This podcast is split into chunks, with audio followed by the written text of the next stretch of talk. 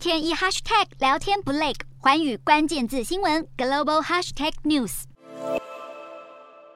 解放军东部战区九号继续在台海周边海空域演训。中国战机、战舰在台海巡航，恐怕就要成为新日常。而除了同步在黄海与渤海举行实弹射击和军事任务，中国政府同时也积极对内征兵。根据央视报道，台海军演成了中国大学生从军的动机之一。而中国正全面展开今年下半年的全国征兵工作，对象以大学生为重点，并且首度将在学研究生从军年龄放宽到二十六岁，并且强调理工类大学生和备战打仗所需技能人才将优先批准入伍。官员宣称征兵公开透明，但是总部设在美国华盛顿的自由亚洲电台八号报道，虽然中国官媒强力放送，甚至当地的社群平台高调推波来大内宣，但是征兵甚至没有挤进中国热搜关键字的排行榜。而在中国民间所引发的关注，还不如海南三亚的疫情升温突然封岛，导致游客数万人受困滞留。有专家指出，中国十六岁到二十四岁人口六月的失业率直逼两成，让北京当局积极希望能够以征兵来解决青年就业的问题，并且提升解放军的素质，以应应现代化的战争。然而，解放军在校官等级月薪折合台币顶多两万七起跳，入伍的待遇恐怕不足以吸引中产家庭的子女，宁可选择躺平。